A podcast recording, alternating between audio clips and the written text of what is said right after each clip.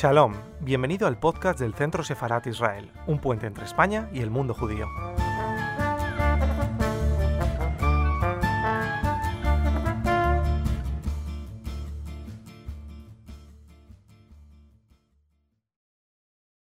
Buenas tardes, buenas tardes, Laurence. Estamos hoy aquí en Centro Sefarad Israel una institución del Ministerio de Exteriores, Comunidad de Madrid, Ayuntamiento de Madrid, en nuestro canal de YouTube, al que invitamos a todos a suscribirse y a seguir celebrando el Día Internacional de la Familia Igualitaria. Este día lo estamos grabando, pero lo vamos a emitir eh, hoy, se va a emitir el lunes siguiente, pero estamos celebrándolo con todos ustedes y sobre todo en especial con Lawrence eh, Schimmel, que es un escritor americano, residente en España, judío, muy, muy implicado en todo lo que tiene que ver con la cultura judía y literaria. Es escritor, eh, sobre todo especialmente en cuento infantil, pero no solo.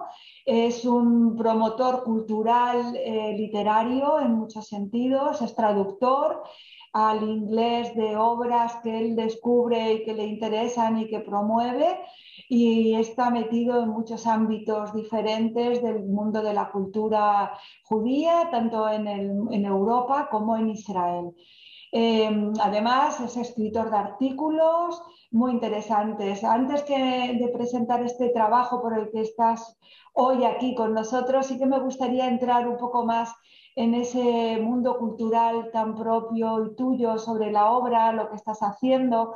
Y, y, luego ya entraríamos a presentar esos libros especiales que son tan interesantes y tan importantes para estas familias que necesitan contar a sus hijos, normalizar su situación familiar. Eh, buenas tardes, Lawrence. Buenas, es un placer estar otra vez colaborando con el Centro Separado Israel. Um, y no sé, uh, ya me has hecho una presentación tan elogiosa que no sé si tengo mucho que añadir. Uh, como mencionaste, soy originalmente de, de Nueva York, soy um, del lado materno, eh, tercera generación neoyorquino, somos tan pueblerinos que, que, nací en el mismo hospital donde nació mi madre y la abuela antes de que construyeran ese hospital. Y mi padre nació en Brooklyn, pero sus padres son de, eh, de un pueblo, Lviv, Lviv, que ahora está en Ucrania, pero era um, Polonia cuando se fueron. Um, mi apellido, Schimmel, eh, como, igual como lo que pasa aquí en España, Schimmel es un, um, una palabra, es un, un, animal, una coloración de caballo, como un palomino, que significa un caballo blanco, igual como todos los uh, conversos españoles que han tenido que adoptar uh, nombres españoles que son siempre animales o plantas, pues lo mismo ocurrió en, en el Imperio Austrohúngaro y, y la familia, eh, nuestro apellido Ashkenazi, viene de, de, de, allí. Schimmel normalmente tiene dos M's, así que cuando la familia se fue a Estados Unidos, perdimos en el, en el viaje un, una M. Así que eh, pero sí, hasta, hasta el nombre se ve claramente, no, no tan claramente como Cohen, pero claramente un, un judío. ¿Tenéis idea del de el primer apellido, el original, el que fuisteis antes de que os obligaran de algún modo a seleccionar otro apellido? Eh, no, eh, del lado de mis eh, padres, no, de mi padre, no, de, de mi madre, eh, somos sefardíes eh, catalanes que se fueron a través de Salónica y el apellido era Bartel. Eh, ¿El apellido era? Bartel. Bartel. Y, y, lo perdimos, soy como hija que se casa y pierde el apellido y claro, eso... Claro o sea, eres lo, una lo... mezcla askenaz, sefarad muy, muy interesante. Muy exacto, exacto. Bueno, y cuéntanos... Yo creciendo no, no hablo ni yiddish ni, ni ladino, entiendo algo de los dos. Um, entiendo mucho más de yiddish que, que, de ladino, creo. Bueno, no sé, porque el ladino y el español son tan cercanos también que... Um, pero de familia. Mi abuela hablaba yiddish, eh, mis, mis, abuelos paternos nunca llegué a conocerlos, lamentablemente fallecieron eh, mi abuelo paterno el mismo día que nací, pero un año antes que yo, y eh, mi abuela cuando yo tenía unos dos años, así que yo no tengo memorias de, de ella. Pero del lado de mi madre, sí, mi abuela era un, un ser muy querida en mi vida. murió hace poco con, con 96 años, así que una luchadora sobreviviente de todo. así que... Y, y también... Cuéntanos, primero este día, qué, significa y cómo tú lo, eh, la, obra que estás haciendo en relación a... Pues el International Family Equality Day eh, comenzó en 2012, siempre se celebra el primer domingo del mes de mayo eh, y es una herramienta tan importante para luchar contra la homofobia, la lesbofobia, la gayfobia, transfobia eh, que existen lamentablemente en el mundo, igual como el antisemitismo.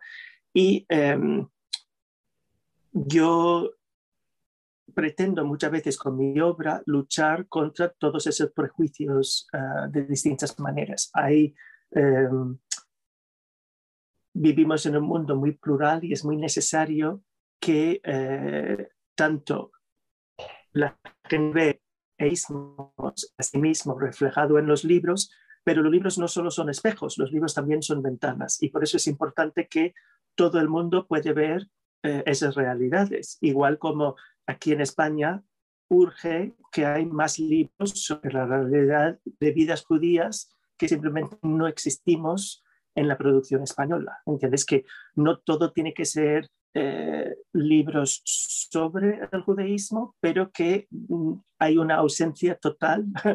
Eh, o sea que hay, muchos más libros en España de familias eh, homoparentales que de libros judíos infantiles. De, lo que yo he encontrado, eso es la, la situación. Y por eso es súper importante.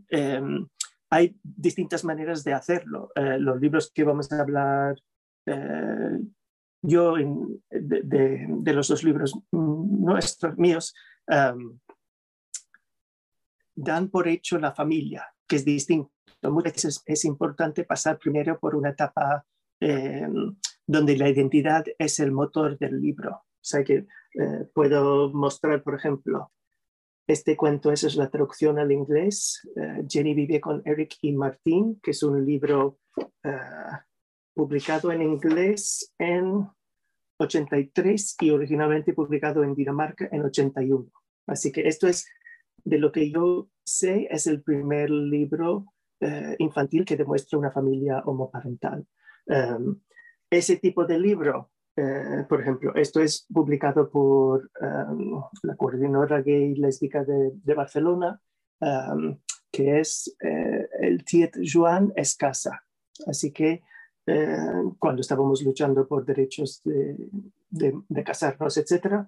Um, ese tipo de libro, eh, como Héctor tiene dos mamás, estos son como el primer paso. Eh, son libros mm, divulgativos, educativos. Um, los dos libros que he hecho yo, al, contrario, um, que son No es hora de jugar y pronto por la mañana, pretendían eh, depictar familias homoparentales de manera completamente natural, donde no es el motor del libro.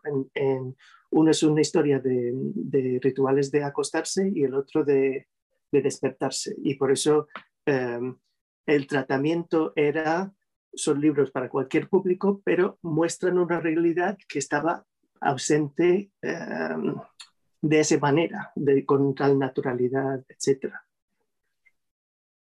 Sí, me parece interesante el planteamiento porque eh, normaliza una situación que cada vez es más, eh, más extendida. Y estos libros están, eh, los has escrito, tú eres el, el, autor del texto y luego además hay un ilustrador, ¿no? Y se encuentran fácilmente. Sí, en este caso em, he creado estos libros junto con una ilustradora de Letonia, Elina Braslina, y nosotros hemos movido, yo hice la versión en rima en español. Eso ocurrió en parte porque yo soy traductor literario, como mencionaste, tanto del castellano al inglés como del inglés al castellano, a veces de algunos otros idiomas em, también. Y había hecho tantas traducciones en rima al español y nunca había escrito un cuento propio en rima. Y decidí, vale, pues hago yo una versión en rima. Em, para la versión en, catalán también hice yo eh, las autotraducciones em, y también existen ahora en gallego en una edición, en una versión de Eva Mecuto, que es una escritora y también activista LGTB em, gallega. Y lo increíble con este proyecto, eh, que también muy relacionado con, con, el día que celebramos eh, International Family Equality Day, estos dos libros con familias que, que, muestran familias homoparentales de manera tan natural van a tener entre cuando se publicó originalmente en 2018 y ahora el final de año, bueno, una edición en sueco va a salir en 2022, pero va a tener 23 ediciones. Eh, no 23 idiomas, porque a veces hay, eh, por ejemplo, en francés hay dos ediciones distintas, uno que se publica en Suiza para Europa y otro en Canadá, en quebecois, y son traducciones muy distintas. Eh, estoy muy orgulloso también que, que hemos logrado que hay dos ediciones en ruso que van a salir, uno publicado en San Petersburgo por una ONG súper valiente porque ellos han tenido que poner 18 plus eh, mayores de 18 por, por las leyes tan retrógradas eh, homófobas en, en Rusia, eh, no puede tener un ISBN porque oficialmente no pueden vender el libro, así que mm, alguien puede colaborar donando dinero a la, ONG y ellos pueden regalar el libro, pero oficialmente no pueden vender el libro. y también hay otro ONG en Berlín que se llama Cuartira, que ellos van a publicarlo en ruso para el público ruso parlante fuera de Rusia, porque eh, siempre hay problemas cruzando ese, eh, incluso cuando yo mandé ejemplares físicas, siempre abren los paquetes y, rechazan los, o sea que no dejan que ese tipo de material llegue a, Rusia y lo que ellos han intentado mandarnos tampoco nos llega. Eh, así que algunos de los otros simplemente para mostrar Estoy muy contento. Esto es una versión en romanche. Romanche es un eh, idioma que se habla en algunos de los cantones de, Suiza todavía y es una edición especial que van a regalar este año justo para IFED, para International Families Equalities Day. Así que... Eh, Ahora, ¿podemos ver alguna de las imágenes de dentro? Del... Sí, por supuesto. Eh, pronto por la mañana, para empezar el día es la historia de, de un niño que despierta muy pronto, sus dos mamás están durmiendo aún, su hermana también, la, única persona que todavía está despierto es la gata. Así que eh, ellos van juntos a la cocina. Este es un chiste que me gusta mucho, que eh, él toma pan con margarina y la gata prefiere margarina sin pan. y cuando despiertan el resto de la familia, ellos ya se han desayunado. Así que una historia amena, divertido, que simplemente es anecdotal, que tiene dos mamás. Eh, luego vuelvo a hablar de este libro poco más. Y no es hora de jugar, tiene una niña, ella está intentando acostarse y el perro quiere jugar. Y está sus papás le leen su mejor, su historia favorito, el perro se pone celoso, roba el oso, toda la familia persigue al perro, por fin le pillan y el perro está feliz que ha podido jugar, los papás están agotados y ella termina sin sueño, cuando era la que quería eh, prepararse para ir a la cama. Una cosa que con tantas ediciones y tantas traducciones que ha sido súper curioso, em, lo más problemático de estos libros no ha sido el contenido LGTB, sino la margarina. Eh, los suizos, por ejemplo, han dicho, nos encantan las traducciones, pero no podemos tener margarina en un libro, somos suizos, tiene que ser mantequilla con la leche, ¿entiendes? Eh, pero incluso en, Hungría, eh, la traductora ha dicho, margarina es una palabra tan larga y vaj, que son tres letras solo, le venía mucho mejor para el, ritmo del, del, verso y por eso ha pedido, ella escribió a la editora, eh, el editor me escribió a mí, ¿se puede cambiar la margarina por...? Luego, por ejemplo, los, dos traductoras al francés lo, quitaron la margarina y pusieron mantequilla sin, sin preguntar. Así que es cierto que los libros han tenido... Pero ha sido únicamente motivos por la sonoridad, ¿no? No porque odien la margarina. No, eh, eh, algunos por, por, odiar la margarina también. Y,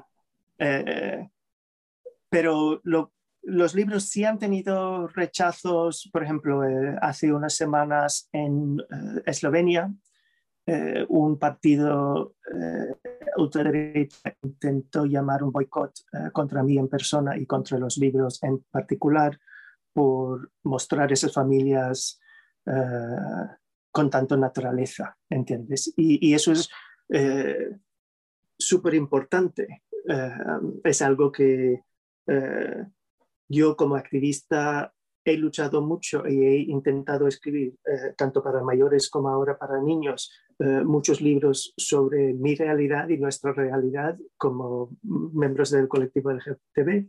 Estoy escribiendo mucho más eh, ahora también de temática judía y intentando luchar contra tanto antisemitismo que está creciendo en Europa y en el resto del mundo, eh, para luchar en contra de esto. Sabes que eso es algo que también es importante eh, y, y, se puede hacer de, de, las dos maneras. Lo que he dicho que a veces es eh, un libro para un público judío y a veces es un libro para un público general explicando el judaísmo para un público general.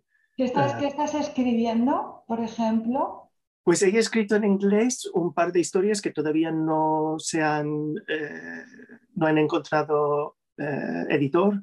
Sí hay uno que está apalabrada, pero no, todavía no, no, hemos firmado el contrato, pero cuento la historia un poco que eh, lo va a publicar un editor en, en, Latinoamérica que quería escribir sobre esa migración judía hacia Latinoamérica. Y es la historia de un, un dreidel, una peonza De Hanukkah.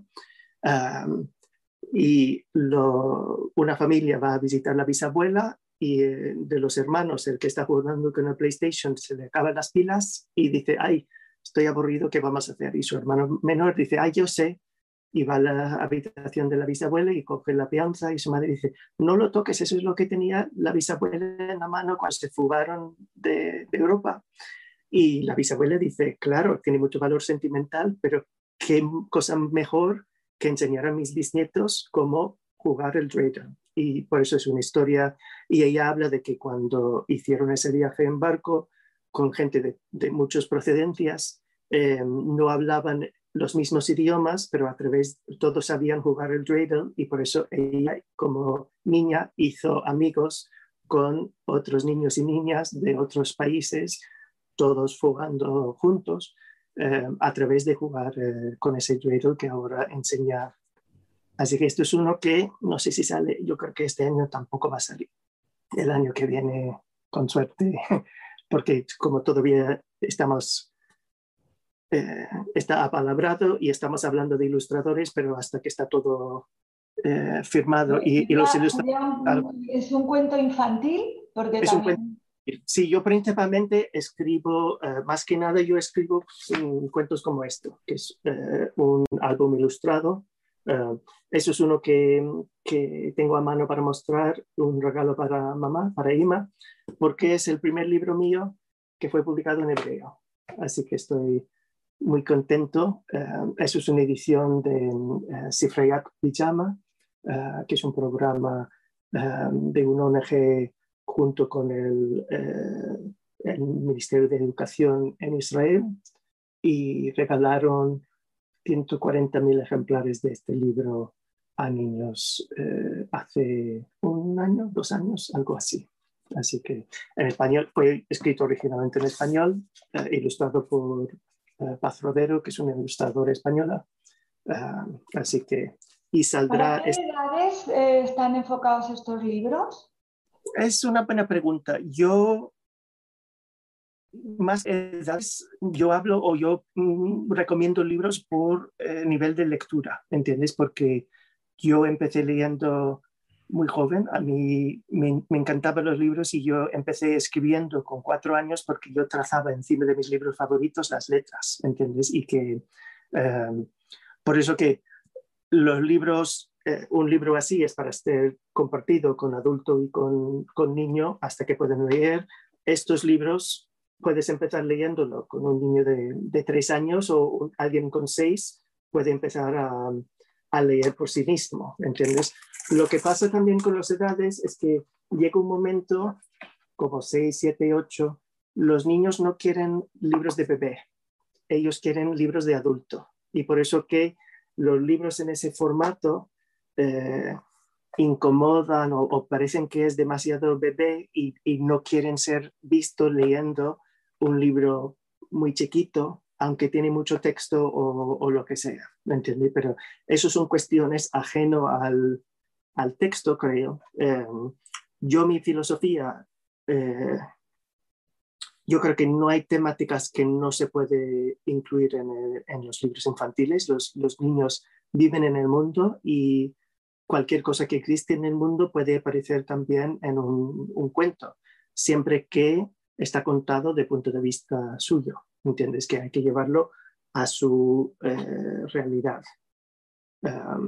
Y creo que no solo puede, pero es importante que incluimos eh, muchas identidades que no están habitualmente siendo publicadas, como puede ser em, familias homoparentales. Yo he hecho libros, eh, por ejemplo, me di cuenta que todos los libros sobre niños adoptados hablan del, del momento de adopción y luego esos niños desaparecen de las obras. Es que, así que yo tengo dos historias sobre niños adoptados no, con personajes que son niños adoptados, pero no versan sobre ese elemento, ¿entiende? Porque ellos desaparecieron, no, había más cuentos aparte del momento de ser un bebé recién adoptado. Nunca luego se ve familias eh, con hijos adoptados haciendo otras cosas. Sí, eh, en realidad tu propósito también está cumpliendo una función social muy importante y educativa. Em, sí, yo creo que por mi condición eh, personal reconozco tantas veces que, que no pertenezco al, al, Uber cultura, o sea que la diferencia eh, aquí en España, cuando me desean feliz Navidad en vez de felices fiestas, que ocurre muchas veces, cuando gente que no me conoce y presume eh, que soy heterosexual y pregunta si tengo eh, mujer o hijos, hijos puedo tener eh, siendo, siendo hombre gay, pero hay una presunción heteronormativo que ocurre. mi marido, por ejemplo, él es enfermero en, el Niño Jesús, en el hospital infantil, y es una lucha constante porque siempre preguntan a los pacientes si tienen novio o novia y hacen unas preguntas muy eh, estereotipadas de género. Es decir, preguntan a todos los chicos si son más de, el Atleti o, de la Barça, cuestiones de, fútbol, y él lucha contra esta. Él, él, pregunta a todos qué estás leyendo, ¿entiendes? Cosas así para eh, intentar eh, hablar de otras cosas y también de no presumir ni que eh, los niños se identifican ni con hombre ni mujer, porque hoy en día hay gente que ni, se identifica con, el binario de género y también de que no hay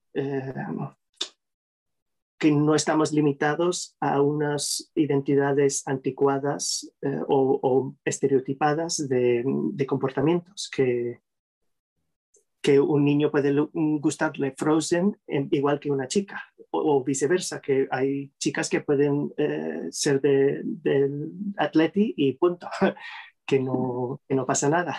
Muy bien, del Atleti. Yo aquí también defiendo el Atleti. Oye, pues muchísimas gracias, Laurence. Nos parece un motivo muy interesante para conocerte justo en estos días que se celebra el, el encuentro de familias igualitarias, que yo no sé si en España va a tener mucha repercusión o no, pero espero que poco a poco pueda adquirir más presencia y te agradezco a ti todo ese trabajo de investigación que se concreta en estos libros tan interesantes que nos has ido mostrando. Felicidades por tu trabajo. Gracias. Voy a mostrar un título más, si puedo, que es un libro publicado solo en inglés, que se llama Havdalah Sky, porque es el único libro que conozco que demuestra una familia homoparental judía. Eh, en este caso son una familia con dos mamás, eh, celebrando el fin del Shabbat está escrito por Chris Barish y ilustrado por Sarita Rich. Así que es un, ah. todavía hay mucho camino. Ese, libro también es normalizar ¿no? la, la, situación. Sí, sí, que nunca, nunca habla de, el elemento de que son dos mamás. Es nada, es parte de una historia intergeneracional y es simplemente, eh, están celebrando el fin del, con la vela de tres. Sí. Eh, Recordemos que la Abdalá es la ceremonia que separa el sábado del resto de la semana y se celebra al final del sábado, eh, mediante la luz, el, olor y, y, cuando puedes ver tres estrellas en el cielo, eso señala que, y por eso hay la vela de tres, um, de tres mechas. Y, pero como pudiste ver, con, es una historia sencillo, integralmente judío, de, de, y que da por hecho que es tan necesario que muestran que nuestras familias homoparentales son familias, eh, o sea que esto no es un libro solo para familias eh, de, lesbianas, ¿entiendes? Es una historia para todos, igual como los libros que he hecho, eh, estos dos libros en cartoné, por un lado, las familias homoparentales están tan agradecidos de ver sus propias familias reflejados en un libro donde ser familia parental no es un problema, ¿entiendes? Eh, pero estos libros también sirven para cualquier familia, son historias de una, niña y su perro y un, un, niño y su gata, ¿entiendes? De despertar, de acostarse, que hacemos todos, eh, ¿entiendes? Eh, yo ojalá que consigo escribir y publicar más cuentos con elementos judíos también, o sea que no hay razón porque quiero una mascota, no puede tener, no puede desarrollarse simplemente dentro del, seno de una familia judía, aunque no se hace explícita. Eh, pero, por ejemplo, si la casa tiene una mesusa, cuando llegan a casa, hay detalles así que ojalá, eh, una de las metas que yo tengo ahora mismo es intentar hacer que se incluye ese tipo de, eh, de mi propia identidad como judío en, en, los libros de manera sutil, además de manera más explícita. Pues de nuevo, muchísimas gracias y felicidades por tu trabajo, Laurence. Muchas gracias. Un placer estar otra vez uh, acogido por el Centro Sefarad de Israel.